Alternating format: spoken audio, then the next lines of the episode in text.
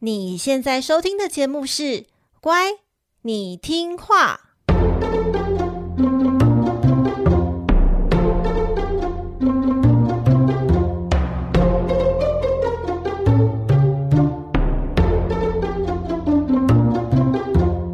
每集介绍一则故事加一幅名画，从故事的关键找出欣赏艺术的线索。只要听懂故事，就能够看懂名画。现在跟着我们一起乖乖听话。大家好，我是葵花子，我是米奇，欢迎收听《乖，你听话》。每集介绍一则故事加一幅名画，希望你听懂故事就能够看懂名画。各位小乖乖，本节目终于有干爹赞助了哟！虽然我们节目很穷，然后都没有稳定收入，但是呢，一直以来也是没有打算要乱接业配啦。所以就算有一些些厂商来洽谈，那考虑到可能不适合，就婉拒了。然后葵花子就自以为走一个人穷志不穷，然后活活被饿死这样子的死读书人傲慢一样。你讲到这个程度，是不是有点情绪勒索？啊，对，我就是情勒王。你，你想要威胁大家去订阅，对不对？没有，没有，没有那么过分，好不好？我是很自由，我有让大家有自由选择的的那个的意愿。但是你知道，就像上帝一样，没有人要鸟我。但是的确是真的不想要乱推荐东西给大家，这点倒是真的。因为有些东西我可能自己都觉得不太适合，我可能自己本身不会用。那是因为你的节目主题很冷门呢、啊。你，I'm sorry，这个客座主持人，你还想要继续吗？不好意思，葵花子你说的对，这是个好节目。那我们的干爹是谁呢？我们这一次的干爹呢，我是真的觉得应该要跟大家推荐，它是知识卫星平台最新推出的一堂线上课程，叫做《跟着修复师重新爱上西洋艺术》，它是由台湾最有名的艺术品修复师蔡顺任老师所企划的十小时线上课程。等一下，艺术品修复师是什么样的工作？人如果生病了要找医生，那如果艺术品生病的话呢，就要找艺术修复师。他们是专门修复破损状态，但是又极具重要文明价值艺术品的一群人。等于是说，其实修复师比我们这些然后分享艺文的人啊，或是一些艺评家，其实他是最靠近艺术家本人这样子的一个角色。在修复艺术品的过程中，他想要把东西修好，他必须要靠着的是吼背后大量累积的艺术历史啊，然后风格技法，还有最重要的是科学考证，从科学的角度去还原当初的样貌，这样子才能够跨越时间，然后直接透过作品的媒材和技法和艺术家通灵。所以他必须要还原到那个时代这个画或者艺术品应该的样子吗？对，没错啊，因为可能有些当初可能五六百年前啊，甚至更久远之前的那些呃美材，可能现在已经都不存在了。嗯、那他要怎么样透过就是现代的科技，然后现在的技法去重新回原还原啦？这就非常考验就是艺术艺品修复师他本人的功力，而且他还要知道那个时代就是流行或会使用哪一些东西。不管是就是颜料啦、材料啦或器具啦，蛮难的耶。对啊，他就是非常专业的一群人，他们透过这样子的方式，就能够重现画作它真正隐藏的真正面貌。而在台湾这样子的工作，执行这样工作人多吗？这种修复师应该是说非常的少之又少。那这次蔡顺任老师他就是开了这场课程，因为他本身的经历非常的丰富，那他也乐于和大家分享。他本人就曾经在荷兰的林堡省修复中心啊，美国的纽奥良修复机构担任过油画的修复师，然后也曾经进入乌菲兹美术馆参与乔托祭坛画的修复计划，等于是他长时间几乎都是呃直接的去碰触，是真正的面对艺术的珍品。而且他因为工作的关系还有学习的关系。他非常的长时间就是旅居在文艺复兴之都，就是佛罗伦斯。这些生活经历呢，对他来说都是直接非常有说服力的，可以让他成为一个真正的专家课程，和我们去分享说，像艺术很精彩又很深入的认识。感觉他比我们专业好多。我我从来不敢说我们是专业的艺评的艺术的节目，我们不是专业的啊，我们就是说说笑笑。对啊，像葵花子最初在策划这个“乖，你听话”这个节目的时候，从故事的角度和大家分享这个作品。那我也不敢说自己是专业的艺术节目，嗯、所以如果有艺术系学生或者是美术老师说有在听我们节目，其实我内心都在流汗，然后腋下都很湿。我们各种惶恐，因为想说我们没有那么了解艺术史的东西。拜托专业不要来听，我们就说说故事哦。对，我们就是比较轻松的。那至于像坊间大部分的艺术书籍啊或课程，也都是来自于艺术史背景或艺评家，就是可能比较琢磨于就是西洋艺术的介绍，像是从创作者的生平啊，或者是画中的角色布局、用色等等出发。可是呢，这一堂线上课程就是跟着修复师重新爱上西洋艺术的讲师蔡顺任，实作型的艺术修复师这样子的角度，他是有实战经验的，嗯，这比较有趣。对，所以我觉得他的课程专业度一定是非常具备的，一定比我们好。不要再跟我们做比较了。对啊，你或许会问说：“诶，葵花子，我又不是艺术研究者，我真的有需要上到这么专业的老师来开的这种课程吗？”嗯，我觉得专业其实不一定会和无趣或者是无聊画上等号啦。因为这堂课很棒的地方就是在于，其实蔡老师他很懂得大家对于美学的渴望，所以他讲述方式是非常的平易近人的。然后呢，课程主要是包含三个部分。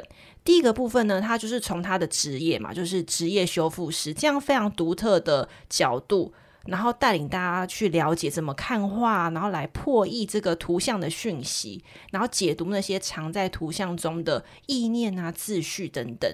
我觉得他跟一般艺评家不一样的地方，就是他是真的有实实战实做经验的，这一点很重要。嗯所以，当他在解释些米开朗基罗的大卫像啊，或是波提切利的维纳斯的诞生，这个我们也有讲过。我我相信他绝对是从不一样的角度，然后带领大家去欣赏这样子的画作。那第二点呢？课程的第二点，他会透过历史与地理的切入方式，然后带你穿越时空，回到文艺复兴那五百多年间，就是解密藏在作品背后的历史还有故事。他说的历史不是像我们上课读的那一种，就是历史课本，对，无趣本的。他会介绍当时的生活啊、娱乐，还有美女们怎么穿穿搭，然后当时的人喜欢吃什么食物，就是把大家就是拉到那个年代去感受说，说、嗯、啊，文艺复兴的人们都在做什么。嗯，而且他就是住在佛罗伦斯，对不对？对啊，就是所以他是非常有生活经验的，即便隔了好几百年，但是那个经历一定是我们现在没有办法。可以跟他相抗衡的。那最后呢，课程中老师也会分享如何持续的练习观察、发现还有诠释。那除了拆解多件的艺术作品之外，他也会告诉大家，诶，收藏品的收藏还有保存方式哦。基本上我觉得是一个呃用得到的西洋艺术课。那葵花子，我有个问题，如果像我这样对西洋画一窍不通，有一点资质驽钝，那这样会不会跟不上？我觉得倒是还好，因为。他这个课主打就是说，无论你的涉略程度到什么程度，他都可以给你一个崭新的视角，然后重新的去认识艺术经典。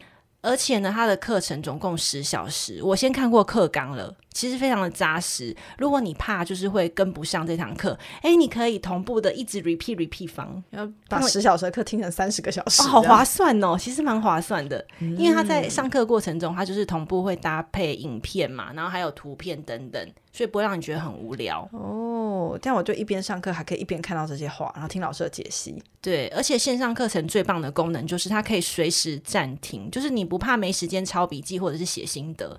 而且觉得无聊的时候还可以快转，嗯，然后拿那个滑鼠游标戳老师的脸。你为什么会做这种事？哎，我会，因为我自己就是那个知识卫星的线上课程，我是自费哦。我有上过他们家其他的课，那有时候那个讲师有点太无聊，然后我就会一点五倍快转。你怎么可以这样说出来？啊，他不是我们的干爹吗？抱歉，干爹。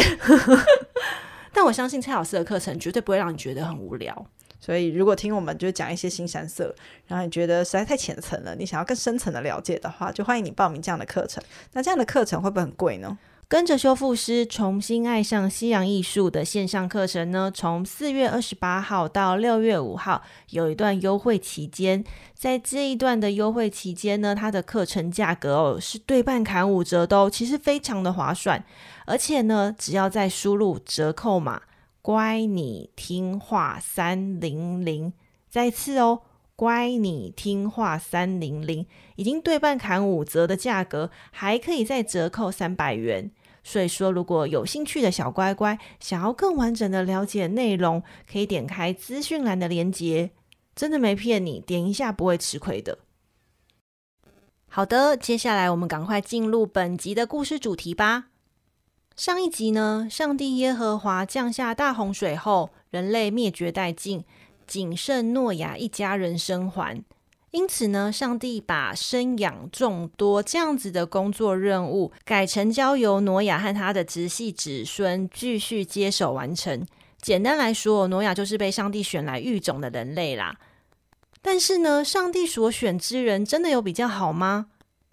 这一集要分享的故事哦，是发生在大洪水发生之后的三百年，一位叫做亚伯拉罕的身上。来，我们一样三遍哦。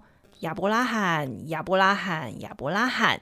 而且依据旧约圣经的叙述，亚伯拉罕是上帝在挪亚众多的子孙中再度拣选、立下约定的对象，是犹太人和阿拉伯人两大民族的祖先，就是被犹太人和阿拉伯人当作老祖宗爷爷的犹太教，以及源自犹太教的基督教，还有伊斯兰教这三个宗教都奉他为先知哦，拥有非常崇高的地位呢。我们每次讲到先知，就会觉得说啊，他可能是一个可以预见未来啊，然后神通广大啊，可以问他，呃，老师，我未来会怎么样的那种角色。那呃，在基督教里面，这个先知他的定义是什么？是不是跟我们认知的是一样的呢？你刚刚那个认知是不是有点像算命仙呢？啊？对对，老师，老师，我未来的运势怎么样？去算算工作运好吗？去算算流年那种。哦，好。基督教的先知呢，嗯，犹太教跟伊斯兰教通常都是同一个定义，基本上就是神的代言人。因为那个年代是神不能跟一般人直接接触嘛，那总是要人帮神传个话吧，不然怎么知道神的旨意是什么？所以先知就担任这样一个非常崇高的地位，他是神亲自拣选出来，然后对他的人民发声的。我懂了，就是以前我们在读希腊神话的时候，有时候会讲到神也不会直接跟凡人做沟通，他会透过就是呃神庙里面的女祭司这样子的角色，然后去跟凡人来做沟通，所以先知就等于像祭司这样子的感觉吗？嗯嗯，类似诶。可是希腊神话的话，我觉得宙斯好像都蛮直接跟凡人在做沟通的啊，然后只他只跟就是他看得上眼的，就是男神女神这样子。对，但像阿波罗啦，阿波罗神庙里面的女祭司就是还蛮被大家认可的，对，嗯、所以大概就是像这样子的角色，对对对对，一个代言，一个中介者吧。亚伯拉罕成为先知的故事呢，其实可以看作是一段他带领他整个部落发迹的拓荒史。其实故事是非常非常非常的长啊！葵花子在整理故事的时候，其实常常觉得很烧脑，然后就一直和米奇嚷嚷说：“我写不出来，我写不出来。”我我真的是从来没有遇过这样子的状况。但是呢，其实中间有有一度想要放弃，我跟米奇说：“哎、我们要不要就你知道跳过它这样子？” 可是它太重要了啊！对，它真的太重要，如果跳过它，等于跳过中间一个很大的章节，所以就不得不说，那葵花籽会尽量精选重要的故事片段。所以呢，我要先跟小乖乖说一下，这一集故事呢也是有点长。如果你听完之后还是觉得有点混乱，那就再听三遍好了。嗯，因为像亚伯拉罕啊，就是。他的故事非常的具有代表性，所以葵花子很辛苦是一定的，因为他经历太多太多重要的事件了，然后要怎么统合在一起跟大家分享，真的是葵花子太厉害了。你是，那因为不讲这个的话，呃，大家我们做这个圣经的主题就有点没意义了，因为亚伯拉罕被尊为信仰之父，他在圣经里的地位非常非常崇高。那如果不提，我们就嗯，就不要做圣经主题啦，我们就去做别的主题。居然这么重要，你很惊讶？我对我现在觉得好惊讶哦。对，所以无论如何，我们其实都是要把它好好讲清楚。所以故事虽然有点长，但是就大家还是好好的听吧。对，就是听不懂就听三遍，那还是听不懂呢？没关系，去看部落格，部落格有文字整理的最完整版本。嗯。我们刚刚有介绍过亚伯拉罕嘛，但其实他的原名叫做亚伯兰。亚伯兰一家呢，原本住在乌尔城，乌尔城的位置呢，大概是在今天的伊拉克的南部那个地方。那当时呢，亚伯人家中他是仆人成群，然后牛羊牲畜不计其数，根本就是当地的土财主，其实是可以每天叼根牙签，然后过着惬意的爽日子。可是哦，有一天，上帝耶和华出现了。上帝对亚伯兰说：“你要离开本地、本族、父家，往我所要指示你的地方去，我必赐福给你。”其实这一段翻译成白话文的意思就是说：“哈，哎，你现在立刻马上 right now 就给我搬家。如果你搬家，我就给你好东西哦。”其实我目前读到这边的感想就是说，你看我们这样前几集下来，我觉得上帝每次他出现，不是大吉就是大凶，然后不是祝福就是降祸。我觉得他好像没有要跟你讨论任何事情。所以真的先知也不是人人都可以当啊，这谁受得了？哎，真的，他也不会问上帝说：“请问上帝，我为什么要搬家？”对不对？不能问，不能问。对，但其实亚伯兰当时已经七十五岁了。老实说，日子过得正爽，实在也不想搬什么家。但是呢，他是一位信仰虔诚、侍奉上帝的信徒，所以他听到上帝的召唤哦，他就立刻召集了部落的族人一起来收拾帐篷行囊，然后动身前往上帝指定的新定居地，叫做迦南。嗯，其实迦南啊，也是圣经里很常提到一个地方，就是上帝只是给希伯来人的一个流奶与蜜的好地方，它就是现在在巴勒斯坦。呃，不好意思，你刚刚是说？流奶与蜜为什么要台湾国语？就是牛奶、嗯、是牛奶与蜜吧？是牛奶啊，这样听起来很好吃啊。嗯、是那个流出来的流，好不好？是流奶与蜜的地方，不是牛奶与蜜吗？不是牛奶与蜜。跟我以前上高中的历史课的时候，我们的那个高中历史老师，他就常会说迦南是牛奶与蜜。然后我那时候想说，老师就是台湾国语啊，所以他。是我误会了，你一直觉得是牛奶吗？我一直以为是牛奶加蜜啊，就像小馒头的成分很、啊、很像很好吃、欸。可是奶有可能是羊奶啊，或什么动物的奶啊？天哪，我误会，我要再次对不起我的历史老师。对，是牛奶与蜜 的地方，听起来就是一个很富裕的地方嘛，对不对？很丰饶的，很丰饶的。嗯那亚伯兰一家人就是前往迦南的地方呢，其实这个旅途还算是顺利，毕竟要从今天的伊拉克南部走到巴勒斯坦，它其实要沿着沙漠的边缘去行走的，是一个很长远的旅程。亚伯兰他抵达后呢，上帝就展现在他的面前说：“嗯，你已经平安抵达了，那我要将这块地赐给你和你的后裔。”那亚伯兰他感激万分，于是马上搭了一座供奉上帝的祭坛。那个米奇刚刚有说嘛，就是这一块地是流奶与蜜的地方，对，对不对？你说的很好，好，我发音有正确哦，我不是大舌头，也不是台湾国语哦，它是流奶与蜜的地方。马上大舌头，马上出贼了。但其实。亚伯兰到了迦南之后，却发现这一块地不太行诶，也没有流奶，也没有流蜜。因为他抵达不久之后呢，迦南便发生了饥荒。于是呢，亚伯兰只好带着族人想办法逃离到邻近的埃及。逃难到埃及哦，虽然解决了饥荒的问题，但此时又冒出了另外一个严重的麻烦，那就是哦。埃及的法老，他看上了亚伯兰的美丽妻子萨莱，然后要迎娶萨莱进后宫为妻。哎，其实萨莱照理来说，当时应该是六十五岁嘞，所以是埃及法老喜欢基比吗？还是那个萨莱那时候是风韵犹存啊？我有一个很个人的推测啦，我觉得可能就跟外国人看不懂华人的年龄一样。啊，会不会是这个问题？呃，成熟的美魔女这样子，对，可能哦。那亚伯兰呢？因为不敢惹怒埃及的法老，他害怕会招来杀身之祸，因此呢，他就对法老说：“呃，他和萨莱是兄妹的关系，所以呢，他想要以保护人的身份一起进入法老的后宫来就近照顾妹妹。”那法老王看到亚伯兰是他的亲哥哥嘛，就同意了嘛。然后呢，还赐给他各种样的赏赐，像是奴仆啊、牛羊、骆驼、驴子等等等的牲畜。但是呢，当上帝知道了埃及的法老夺走了亚伯兰的妻子下来之后，他非常的生气。他生气之后呢，就降下了灾害给法老的全家。所以法老其实蛮莫名其妙，就觉得说，哎，很倒霉，怎么会突然有灾难发生在我身上？于是他就仔细的盘查亚伯兰之后呢，才发现真相。他就发现啊，什么？他根本不是你的妹妹，而是你的老婆。他很生气，很生气，然后就发怒，发怒斥责亚伯兰犯下欺君之罪，然后就将他们一家人全部驱逐出埃及。我觉得其实亚伯兰他这边又出现一点个性上的瑕疵，就是说他有一些欺骗的行为、说谎的行为。可是像这样子个性有瑕疵的人，为什么他可以受到上帝的恩宠啊？哦，你是说，例如说上帝会指示他哦，赐福给他这一些？嗯。就其实我觉得上帝看人呢、啊，并不是在找一个完美的人，因为人就不是完美的嘛。所以像亚伯兰这边，他也是很自私，因为他怕被惩罚，然后还把自己的老婆给让出去。其实他没有保护他太太耶。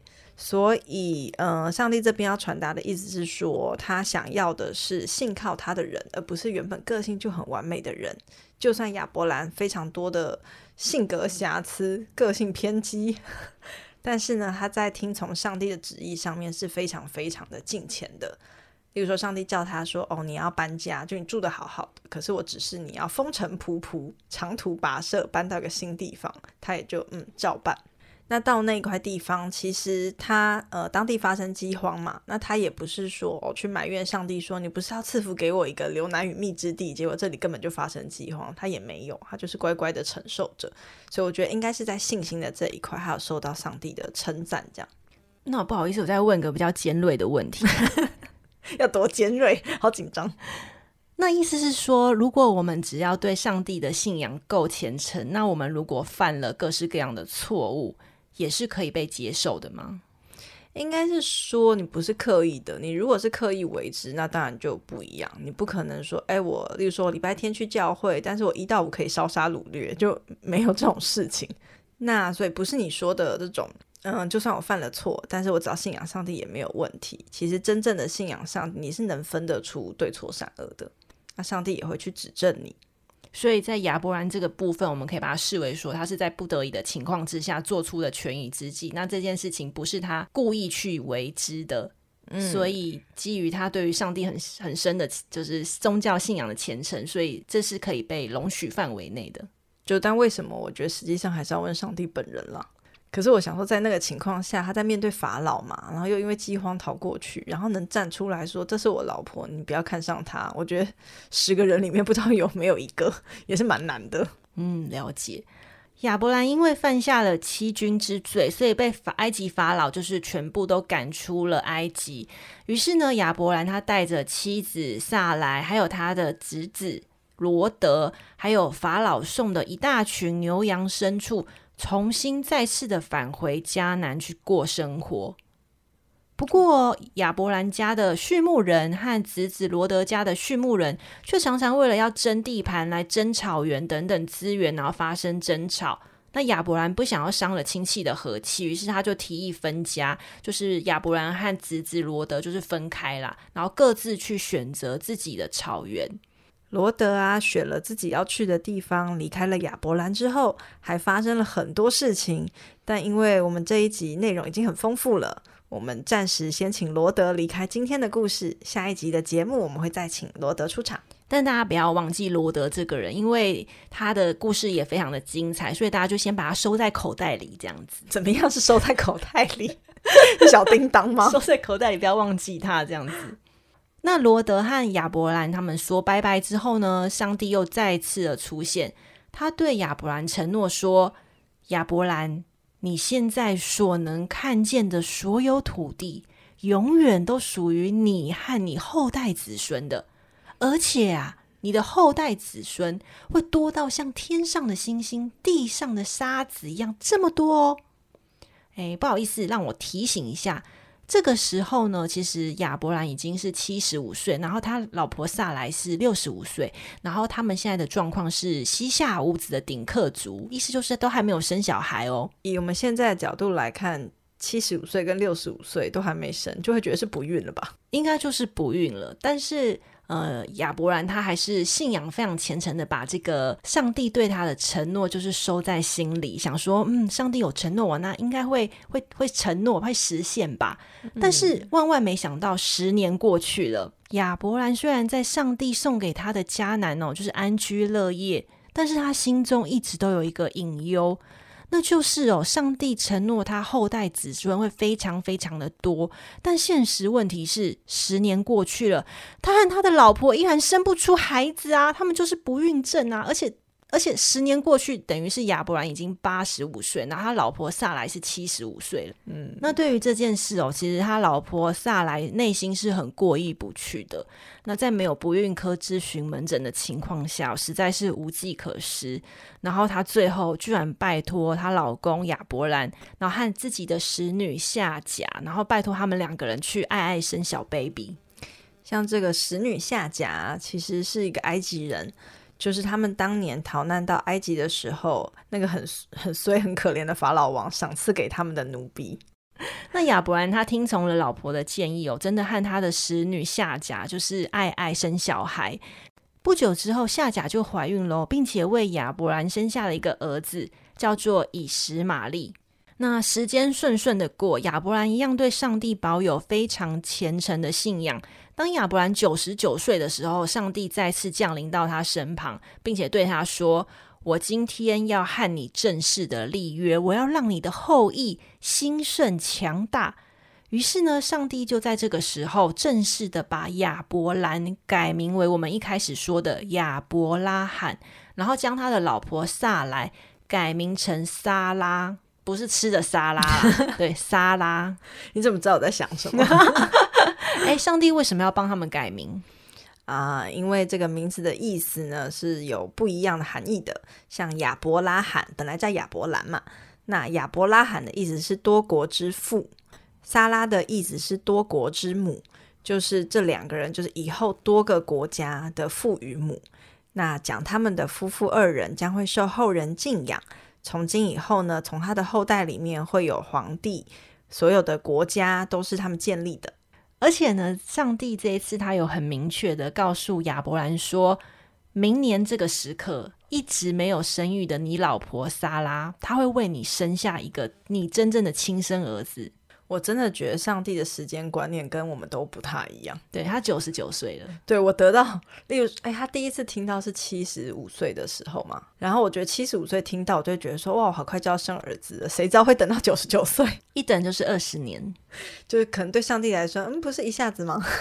然后，所以这一次也是跟挪亚那一次一样嘛，就是开始又要再立第二个约了。这个这次是一样，是甲方代表是上帝耶和华。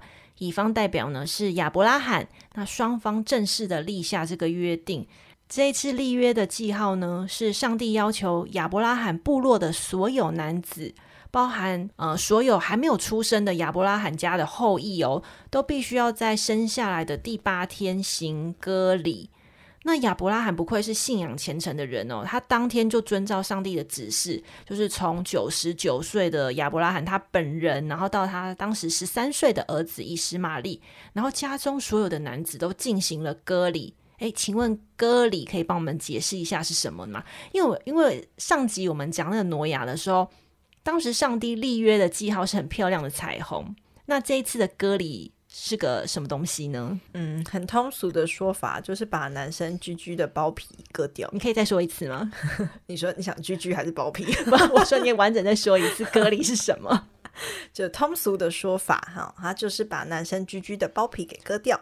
OK，、嗯、好，你有画面了吗？好，小婴儿割包皮这件事情，站在医学的角度是有争议的啦。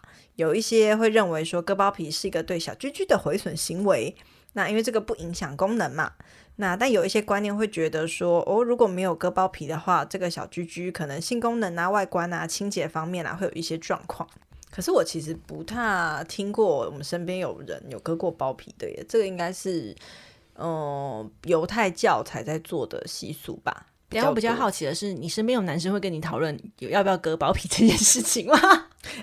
应该会很私密吧，不会想要跟别人讨论吧？说的对耶，好想好想去访问医生哦，帮我们在限动做一个田野调查好了。对，我们就不要问说他他是是不是本人，我们就问说你有没有听过。好，有认识的人有割过包皮，因为我身边也算了，也不会有人跟我讨论这种事情，所以我也不知道有没有男生有割过包皮。好想知道哦。对，但是搞不好就是就是生殖科的门诊割包皮是满诊的，就是爆爆满也不一定。对对，嗯、这一边就是跟小乖乖们坦诚，其实我们为了割礼这件事查了很久的资料，想要知道说为什么上帝要用割礼来当立约这件事，但说实在的，其实没有一个很明确的证据显示说这样有什么特别别的意义，对，我们只能大家就是上天堂的话，你可以问一下上帝说：“哎，亚伯罗罕如果记如果知道他的那个祖先挪亚是用美丽的彩虹立约，然后自己全家人要割包皮，他应该会很傻眼。我觉得他现在应该已经知道了，因为他已经在天堂，我已经跟挪亚对过阵了，对不对？对。然后挪亚可能跟他炫耀说：“你看我们那时候是彩虹，你这个是什么？”好 倒霉，好超级倒霉的。而且到现今，就是犹太人嘛，还是在实行割礼啊。嗯。那亚伯拉罕他非常相信上帝的应许，然后于是他就把全家男生的包皮都割了，但是他其实内心还是多少有点动摇啊，因为他九十九岁，其实都快一百岁了，然后他老婆萨萨拉，那哎那时候已经叫撒拉了，嗯、呃，老婆撒拉也九十岁，就就已经停经啦，就说什么阿伯谁呀，就是有时候上帝很幽默呢。对不对？完全傻眼。我觉得他老婆也觉得哈，我还要生哦。对啊，他一定觉得超傻眼。上帝开什么玩笑？我九十岁，我哪生得出孩子？但是谁也没想到，上帝离开没多久，哎，九十岁的莎拉真的怀孕嘞！就是上帝神秘的医学力量再次显灵。而且你知道，因为全部圣经里面啊，唯一的童女生子，就是没有没有做那件就没有该干的事情而生小孩的，只有玛利亚一个人哦。所以这边是什么含义呢？你细想，就表示亚伯拉罕跟撒拉因为相信上帝的应许，都这把年纪了，还是一直在努力的干该干的事。哎，可是他们那时候人还算是蛮长寿的，所以其实搞不好九十岁跟一百岁的男女，可能就是对我们现在可能就是。五六十哦，oh. 还是有体力。哎，就隔年之后，就是莎拉真的生下了一个儿子。然后，所以你可以想象，就是亚伯拉罕和莎拉对这件事情，真是激动到不可思议，就说：“我们真的生了孩子，我们真的生了孩子。”然后等了好久哦，等好久。然后他们将婴儿命名为以撒。那以撒呢，生下来第八天就行了割礼，就是当初上帝跟呃亚伯拉罕约定，就是所有的孩子生下来第八天就要进行割礼这件事情。嗯，小乖乖，你有没有觉得亚伯拉罕的故事真的是超级长诶？还好我们快要进入到最后一个重要的环节了。这件事情呢，发生在。以撒十六岁的那一年，就是等于是生下来之后又过了十六年的，所以是亚伯拉罕是一百一十六岁那一年，好老了。对，那个上帝呢，决定要在对亚伯拉罕进行最后的信仰测试，他又再次出现在亚伯拉罕面前，然后命令他带着他的独生儿子以撒到指定的地方，然后要拿以撒，就是他儿子。来作为燔祭，燔祭的做法，我们在第三集挪亚的时候，其实有大概跟大家简单的讲过，其实就是要把献给神的整只动物放在祭坛上，然后燃烧火化成灰的一种祭祀仪式。所以大家就知道，上帝的意思就是说，这一次的整只动物就是指他的儿子以撒，要把他儿子放在祭坛上燃烧来献祭给上帝。亚伯拉罕吓傻眼，哎，我本人也吓傻眼呢。开玩笑，花了一百多年才生了宝贝儿子，为什么上帝要这样子对待他呢？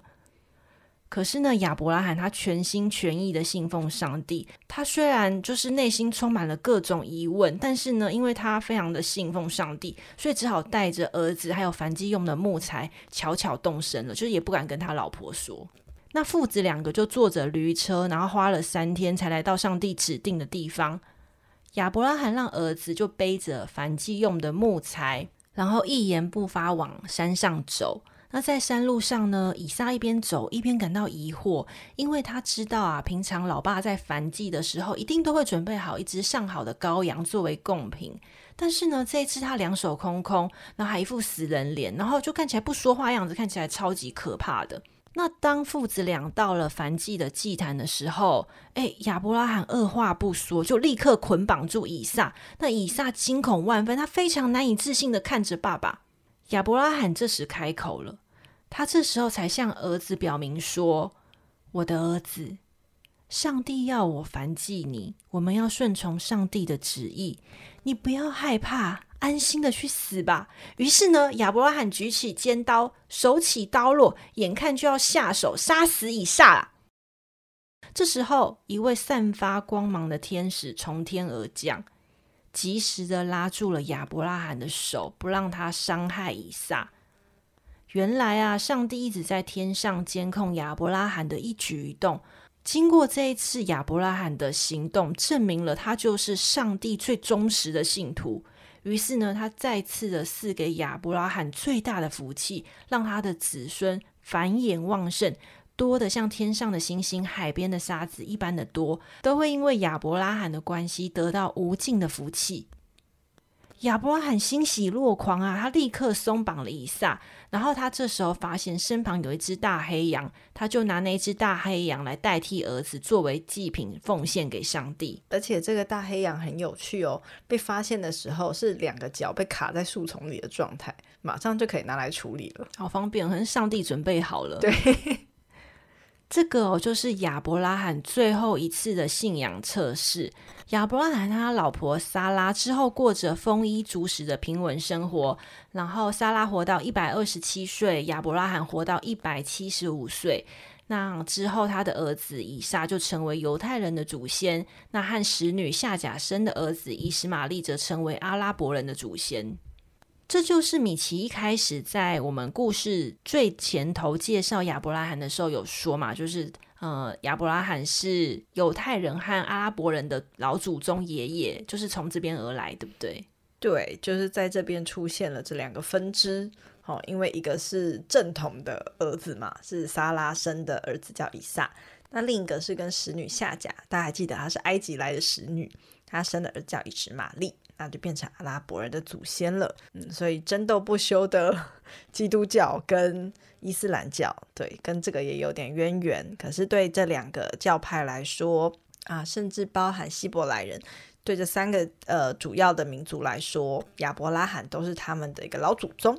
我觉得听完这个故事，我觉得应该小乖乖跟我一样，都会有一个很大很大的疑问，就会觉得说，嗯、前面上帝已经出现在亚伯拉罕面前非常多次了，然后也。已经包含就是以割礼来预立约了，那为什么最后还要再做一次，就是把儿子拿去反祭这样子的测试呢？是因为他不信任亚伯拉罕吗？还是说他就是一个呃不断想要测试人家的底线，然后来看对方有多爱自己的恐怖情人呢？就是为什么他要拿儿子去做考验呢？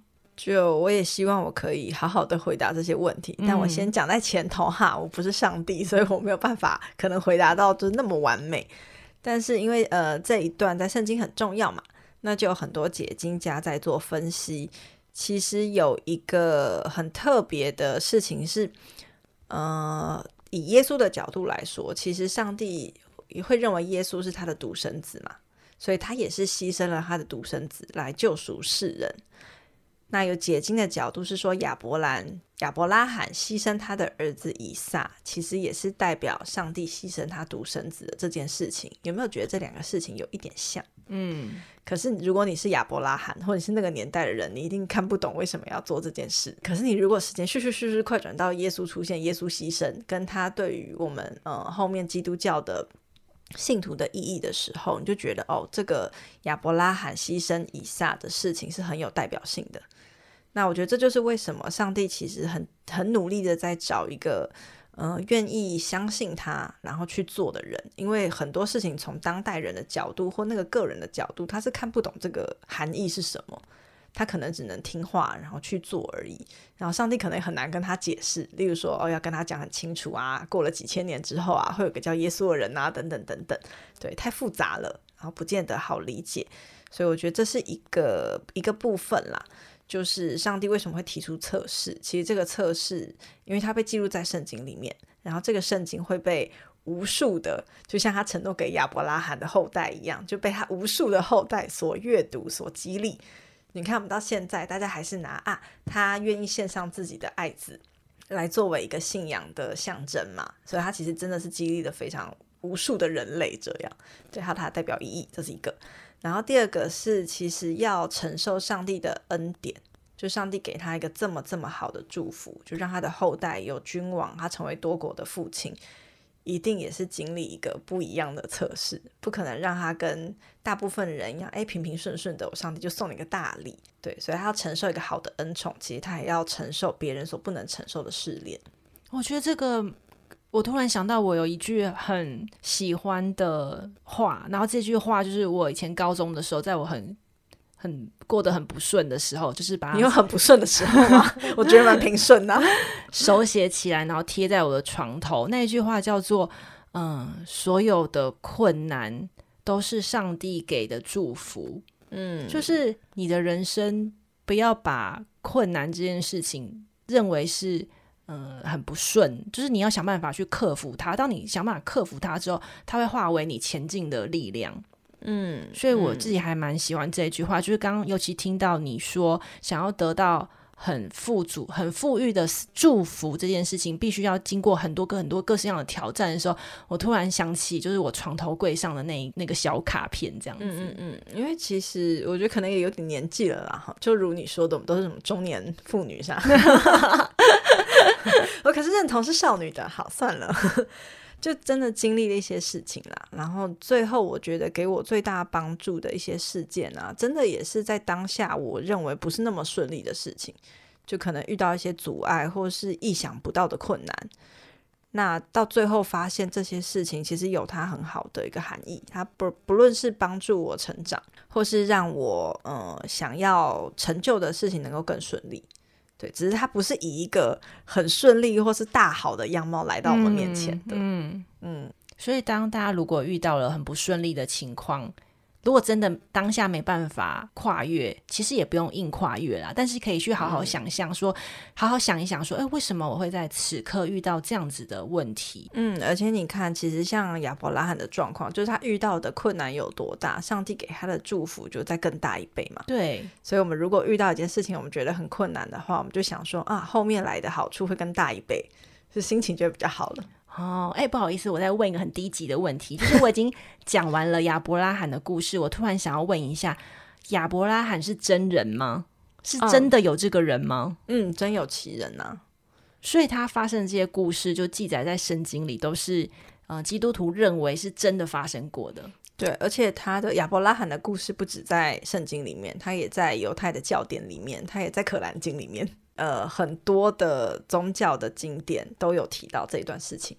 哦，是真人真事哎，嗯，你们反觉得是虚构的是吗？可是因为这个真的是太久太久以前的事情了，跟太久太久以前的故事了，所以他们唯一能印证说这是真人的一些证据啊，只能做当时的历史考究，跟不同时代还有各地出版的这种呃古古卷嘛的记录是否相符合来对应。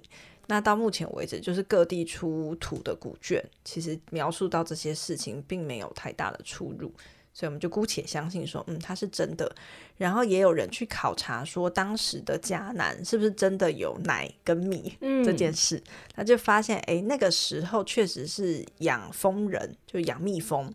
很兴盛的一个时期哦，对，那游牧民族嘛，有有羊奶或牛奶应该是合理的吧？嗯、对，所以奶与蜜也是很合乎那个时代背景的，用这个来推论说应该是正确的。哇，原来如此，谢谢你非常精彩的补充，哎，真的是大开了你知道眼界。以前读历史的时候都会觉得啊，这个跟我离很远，突然觉得哇，原来是这样子。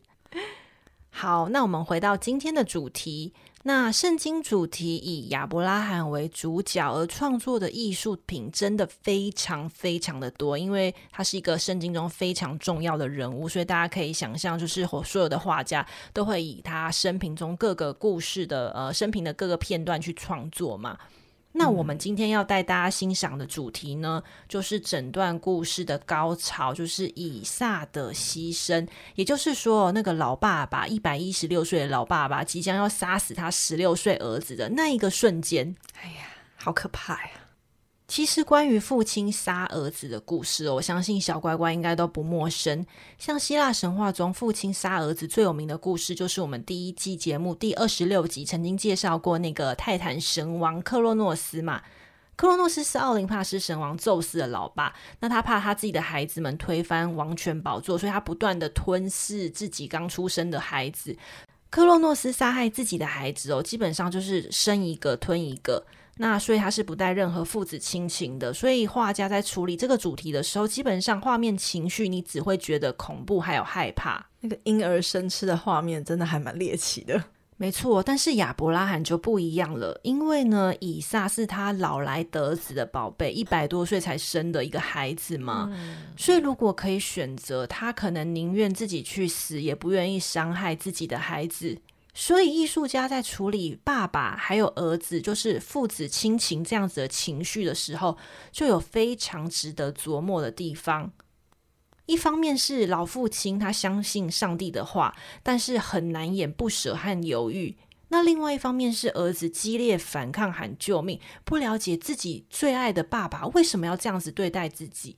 那这样子很澎湃的情绪，要怎么透过无声的画作来传达呢？就是一个很大的学问了。嗯，我们今天就以荷兰国宝级的大师作品林布兰的《牺牲以撒》来介绍。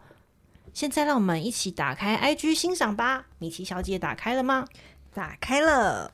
林布兰呢，是十七世纪荷兰最重要的代表画家之一，他一生留下非常大量的画作。那他最顶峰的作品哦，有两种，一种是取自圣经的绘画，另外一种是字画的肖像画。这个肖像画呢，就像自传一样，贯穿他生命的各个时期。林布兰生活的十七世纪荷兰被称为黄金时代，它是欧洲最早的资本主义国家，所以你可以想象它的贸易啊、科学还有艺术是获得极高的赞扬的。当时主导的宗教信仰是新教徒，就是呃基督教后来的一个分支叫新教。那他们的对于祭坛化这件事情呢，是禁止在教堂中装饰巨幅的宗教画，所以画家原本可能是以服务教堂为主。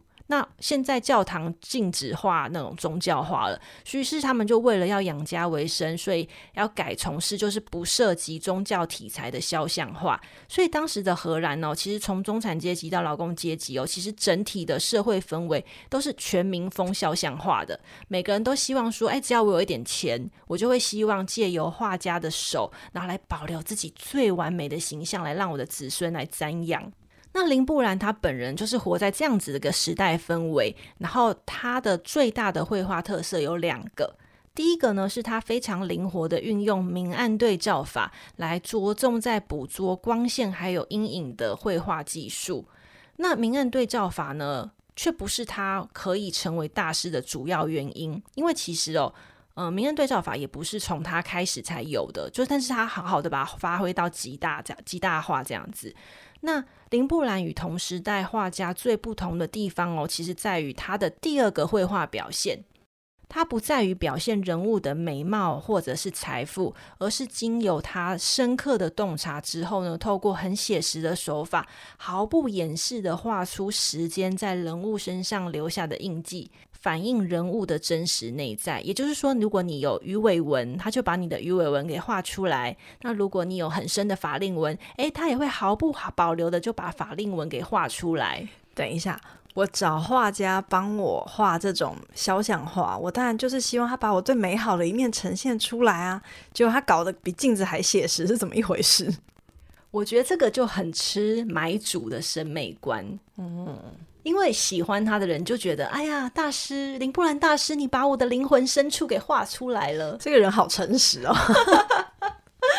他很懂他。但是不喜欢的人就觉得说，哎，你不是大师吗？啊，你怎么把我画的那么丑啊？你画的这么写实啊？我怎么看起来都不碎？这样就不够社会化啦。现在大家没有美图秀秀，谁敢出门？没错。所以说呢，林布兰他成名的很很早，就是他年轻的时候就成名，所以他的呃一生可以切成两部分，就等于是他前半生他享尽了荣华富贵，可是呢到了后半生，就是他的绘画风格，我们刚刚说他画出了灵魂深处那种绘画风格。他不再受到荷兰人的喜欢喽，他就太写实了，被讨厌了吧？没错，所以他后半生就过着很穷苦潦倒的日子。他甚至哦自己去开了一个很简陋的家具店，然后在那边就是用很便宜的价格来贩售自己的作品，好有梵谷的既视感。没后期有，那如果前期他可是过着你知道锦衣玉食的生活，哦、嗯。如果我在想说哈，如果当时有人就是你知道花了很少很少的钱，然后去买了他在家具店的这种小作品，那现在那个投资报酬率是非常非常惊人。这个要刚好时代背景待在那里，还刚好买了他的画，而且还有好好保存。对，可能大家觉得啊，这爷爷买了什么东西啊，把它丢掉。那刚刚葵花子有说嘛，就是林布兰生活的十七世纪的荷兰是属于。呃，新教徒掌权的年代，那林布兰本人呢，他也是非常虔诚的新教徒，所以他阅读过无数次的圣经。这一段以下的牺牲的故事情节呢，其实哦，历来有非常多的画家都有描绘过，可是却以林布兰的最广受好评。林布兰描绘的内容哦，是亚伯拉罕举刀，然后要下手杀死以下，可是却被天使制止的那一个瞬间场景。葵花子刚刚有说过嘛，林布兰的绘画特色有两个，第一个就是他的明暗对照法。这个明暗对照法呢，就有很明确的出现在这一幅画作上。你看，如果你有打开 IG 的话，哈，你可以看到，就是很明显，就是有三道光，就这样啪，就打在三个重要的人物身上。第一道光呢，就这样啪打在那个前景的以撒身上。以撒在画面中，他是双手被绑在身后，然后他接近赤裸的苍白身躯呢，毫无反抗能力的躺卧在干柴堆上。他的老父亲亚伯拉罕的手掌呢，则是很用力的覆盖住他的整个脸庞，并且有点向后压这样子的感觉，完全暴露出以撒任凭宰割的咽喉，完全就是命悬一线的紧急状况。以撒看不见的面容哦，反而触发了观者无限的想象。你因为看不到他的脸，你可能会觉得说，你可能会自己去猜测说，哎，他是不是正在哭？还是说他很愤怒，在抗议说为什么父亲要这么的愚诚的相信上帝的决定？嗯，其实我有时候觉得哈，就是那种最高干、最动人的文学还有艺术哦，它不见得要给你一个显而易见的答案，而是给你一种无边的想象，就是让你自由的用你自身的经验和作品取得共鸣。就像这幅画中，我们看不到以撒的脸，也不知道他的表情是什么，但是我们可以自己去猜测说。我觉得他是在哭，或是他很生气，或是他很害怕。嗯，我看到这个画，其实我觉得最让人紧张的地方就是以下那个袒露出来的胸膛跟脖子。嗯，然后因为画面上有刀子嘛，所以就是看到一个人这种很脆弱的方式，因为咽喉就是被割开，人真的就是拜拜的那个瞬间，这是一个很很脆弱的小地方，可是被他画的很像毫无抵抗能力。看起来蛮触目惊心的，就好像一只完全没有任何抵抗能力的待宰的羔羊一样。嗯、然后整个最脆弱的部分，就是直接露在整个画面最前面的部分。嗯、我们好像也是可以一伸手就碰到他那个胸很薄的胸膛一样。对，而且他就是那个身体姿态，就是完全没有抵抗的机会，看起来是观者真的会感受到那一种无助冲击。然后呢，第二道光，它就是打在亚伯拉罕的脸上还有手上。亚伯拉罕的位置在画面的中景，这个老人左手用力覆盖着他儿子以下的面孔，然后使人毫不怀疑他就是要杀了儿子这样子的决心，因为他的真的蛮用力的，就是往后掰这样子。对，那右手呢却被天使给拦住。导致他原本握在手上的那把屠刀，就是因为被制止了，所以就这样啪，就这样往下掉。这个瞬间，同时呢，老人也回头看着天使，然后露出一个嘴巴，这样稍微张开，然后好像很吃惊，可是又感觉好像他松了一口气的神情。嗯、所以你从他左手那种用力的力道，然后还有他右手那种刀子掉下来，还有他加上他那个松了一口气的神情。你可以很明确的感觉到他正在进行的那个瞬间，还有两种情绪这种强烈的对比。嗯，因为从他的身体姿态看得出来，他是已经要执行了一个手起刀落的样子。嗯，但是脸上回头那个惊讶啊、疑惑啊，然后放松，是很瞬间的一个变化。就是他的表情跟身体的那个姿态是很强烈的对照的，就觉得林布兰很精细的抓住了那个变化的一瞬间。嗯，那第三道光呢，则是打在这个天使的身上。天使从天而降，然后他就是右手握着老人的手腕，就是那一只手握刀的手腕，然后他的左手就是指向天，就是伸向天空的方向，就很明显的从他的肢体语言可以感受，哦，他是来代替上帝来传来停手，不要再进行这样子的旨意。原来他左手是这个意思啊！其实光看画面，我还以为他是要打亚伯拉罕呢。你说 send 他几个脆配是不是？对，看起来很像 打你这个坏东西。林布兰他是用很明亮的光线来强化画中的主要部分，就是就是葵花子刚刚说那三道光嘛，然后其他的部分呢，他就是用很阴暗的色彩，像是黑褐色啊，或者是橄榄色系来弱化那些不重要的背景。这种明暗处理呢，就构成了林布兰画面中很强烈的戏剧性，就很像舞台光，就这样打在三位主角们的身上。嗯，那以撒的牺牲呢，是完成在林布兰二十九岁的时候。刚葵花子有说嘛，因为那个基督教派别的原因，所以教坛不再有就是祭坛化的委托需求了。所以在当时代呢，如果有这种圣经为主题的画作，基本上都不是宗教委托，都是私人的收藏品。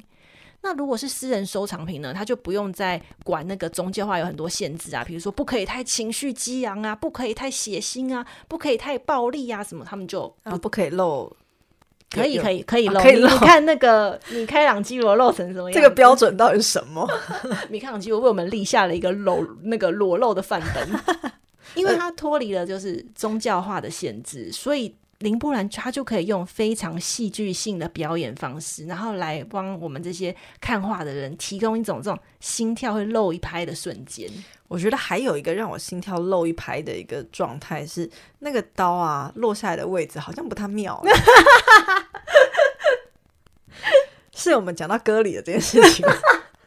你说他漏。掉下来那个位置，对不对？对，我想说，我们这个话，如果我们是把它当影片，然后再让它往下进行的话，那个落下来的刀子要去哪里啊？好像不管怎么样，以撒都会受伤，对不对？蛮危险的。对，刀子可不可以拿好？好哦。我们以林布兰以上的牺牲作为示范，所以以后如果看到艺术品的时候，掌握三个关键线索，我们就可以很轻松的辨认出这个艺术主题。那这三个关键线索呢，其实就是三个主要人物。第一个就是老人，一百一十六岁的亚伯拉罕，每次要一直强调他几岁，这是一个老人啦。然后他的嗯、呃、手上会握着一个刀子，然后要割一个年轻男子的脖子，这样子。可能是要献祭前要先放血，对不对？所以要割脖子吗？嗯，烧之前要放血放干净。第二个关键线索呢，就是第二个主角，就是一个年轻的男子，他被老人给制服。那第三个主角呢，就是第三个关键人物，就是天使。天使的出现是为了要制止那个那位老人的。那这样子的场景通常会发生在祭坛附近，所以。周遭的环境呢，可能都会有一些木材，就是要繁祭用的木材，或是之后呃，刚米奇有说的那个大公羊，就是头被缠绕树枝卡住的、那个，树枝卡住的那一只公羊，都有可能会出现。其实以亚伯拉罕为创作主角的艺术品哦，我真的没有开玩笑，真的是超级超级多。然后他人生的每个阶段都有人画，比如说他和他老婆去埃及法老王做客的时候也有哦。然后上帝要亚伯兰搬家等等场景更是太多太多了。那每个片段其实都有有名的画作，那我就放在部落格上。那这一篇呢，会分成上下两集，因为内容实在太多了，所以有订阅专属会员的小乖乖可以慢慢看。那没订阅的小乖乖，赶快去订阅吧。诶，葵花子，我发现呢，在那个部落格里面，好像也会分享到卡拉瓦乔的画作，他也画过以撒的牺牲吗？对，他有画过，就是我们刚刚有说过那个明暗对照法，对不对？其实我觉得，嗯、呃，这个方法其实是从卡拉瓦乔开始的哦。对，所以他他他本人，我们之前在那个美杜莎那一集有介绍过他。嗯那时候佩景有说，他就是一个艺坛的火爆浪子，然后他对于这种很暴力的主题，你知道，他个人很爱。我觉得我有感受到，哎，从卡拉瓦乔的这一步，他的那个切入点就跟我们这一边林布兰的风格完全不一样。就是卡拉瓦乔那边的亚伯拉罕是一个凶狠的老人，对，这个下定决心要干掉儿子。那个神情，就是如果小乖乖，就是你想要看这一幅画的话，可以订阅一下部落格，你就可以看得到这个凶狠的亚伯拉罕。然后那个天使去阻止他，他看着天使的一脸还一副冲啥小。我觉得就是每个画家对于这个情绪上的处理是真的很不一样啦。所以我觉得林布兰聪明的点也是在于说，他也不想想，就直接把脸遮住，也是一个方式啦。嗯、美其名是说让大家自由想象，但也许是说他也不想要，你知道，表现出任何表情。对，嗯，可是我觉得这样两相对照，就可以理解为什么林布兰的版本比较受推崇。嗯，因为你可以看得出，呃，老父亲遵循信仰的这个决心，也可以看得出来他爱孩子的那个心意是可以呈现出来的，嗯、很不好表达，可是可以。对。好哦，如果你喜欢我们分享的内容，愿意支持葵花籽每周更稳定的产出，欢迎大家加入葵花籽的部落格会员，每个月一杯咖啡啊，咖啡拿铁，嗯，咖啡拿铁的费用，星巴克的咖啡的费用，好，不要再强调了，谢谢我们。就能够完整的补充每一集 Podcast 延伸的艺术主题，那就请小乖乖，如果喜欢这样子的主题的话，欢迎订阅喽。因为葵花子真的为了查找这一些资讯啊，他真的很辛苦。然后一个不是基督徒的主持人，可以找资料跟整理到这个程度，请大家真的多多鼓励他。没有啦，主要也是因为我有兴趣，就是想要和大家分享这些，所以就是。我觉得不不不必。如果你本身对这个东西没有太多兴趣的话，我没有我没有意思要强迫大家，就是就是要订阅，就是大家随性啦。嗯、真的，我是觉得随性。之前不是都在情绪勒索，这一集突然突然觉得这个方向 走不通。不会啊，我觉得我们又聊居居又聊裸体的。好好，不要再说，不要再说，自己都汗颜了。好啦，如果你不想要每月订阅部落格，但是愿意支持这个节目的运作，葵花子也很感谢，就是单次的小额赞助，或是在 Apple Podcast 帮我节目按赞五颗星，追踪 IG，然后分享给你身边一样对听故事还有艺术有兴趣的亲朋好友们。嗯，我觉得你们支持真的是我继续加油的动力。嗯嗯，那部落格会员的订阅方式啊，还有 IG 跟赞助连接的资讯都会放在本集 Podcast 的资讯栏里哦。真心感谢你的支持。对呀、啊，然后小乖乖，如果你们有订阅 IG 的话，可不可以也帮我们留言啊、分享啊，让我们看看你怎么想的？因为作为一个新的客座主持人，我也是有一点紧张。我觉得米奇真的是超级紧张，他每每次一上节目就会很关心，就是自己的表现好不好。但我觉得其实你还不错，因为我目前收到的反应都很正面。我觉得小乖乖没有骂我就还不错。我每次滑 IG 看到啊，没有人提到我，嗯，那我就 peace 了。亚伯拉罕的故事呢，我们就到此结束。下一集我们要来讲和亚伯拉罕分道扬镳的侄子罗德，大家还记得吗？就是刚刚说请大家把它收在口袋里那位罗德，大家应该都忘记了。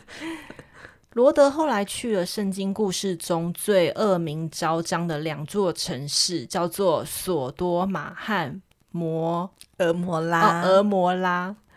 这两座城市呢，你可以把它看成是蝙蝠侠 DC 世界的高谭市，大家就可以理解，就是里面都是暴力、脏乱跟淫乱。嗯，那罗德就是亚伯拉罕的侄子，在那里又会遇到什么鸟事情呢？他能够平安活下去吗？那下周就请大家继续准时收听喽。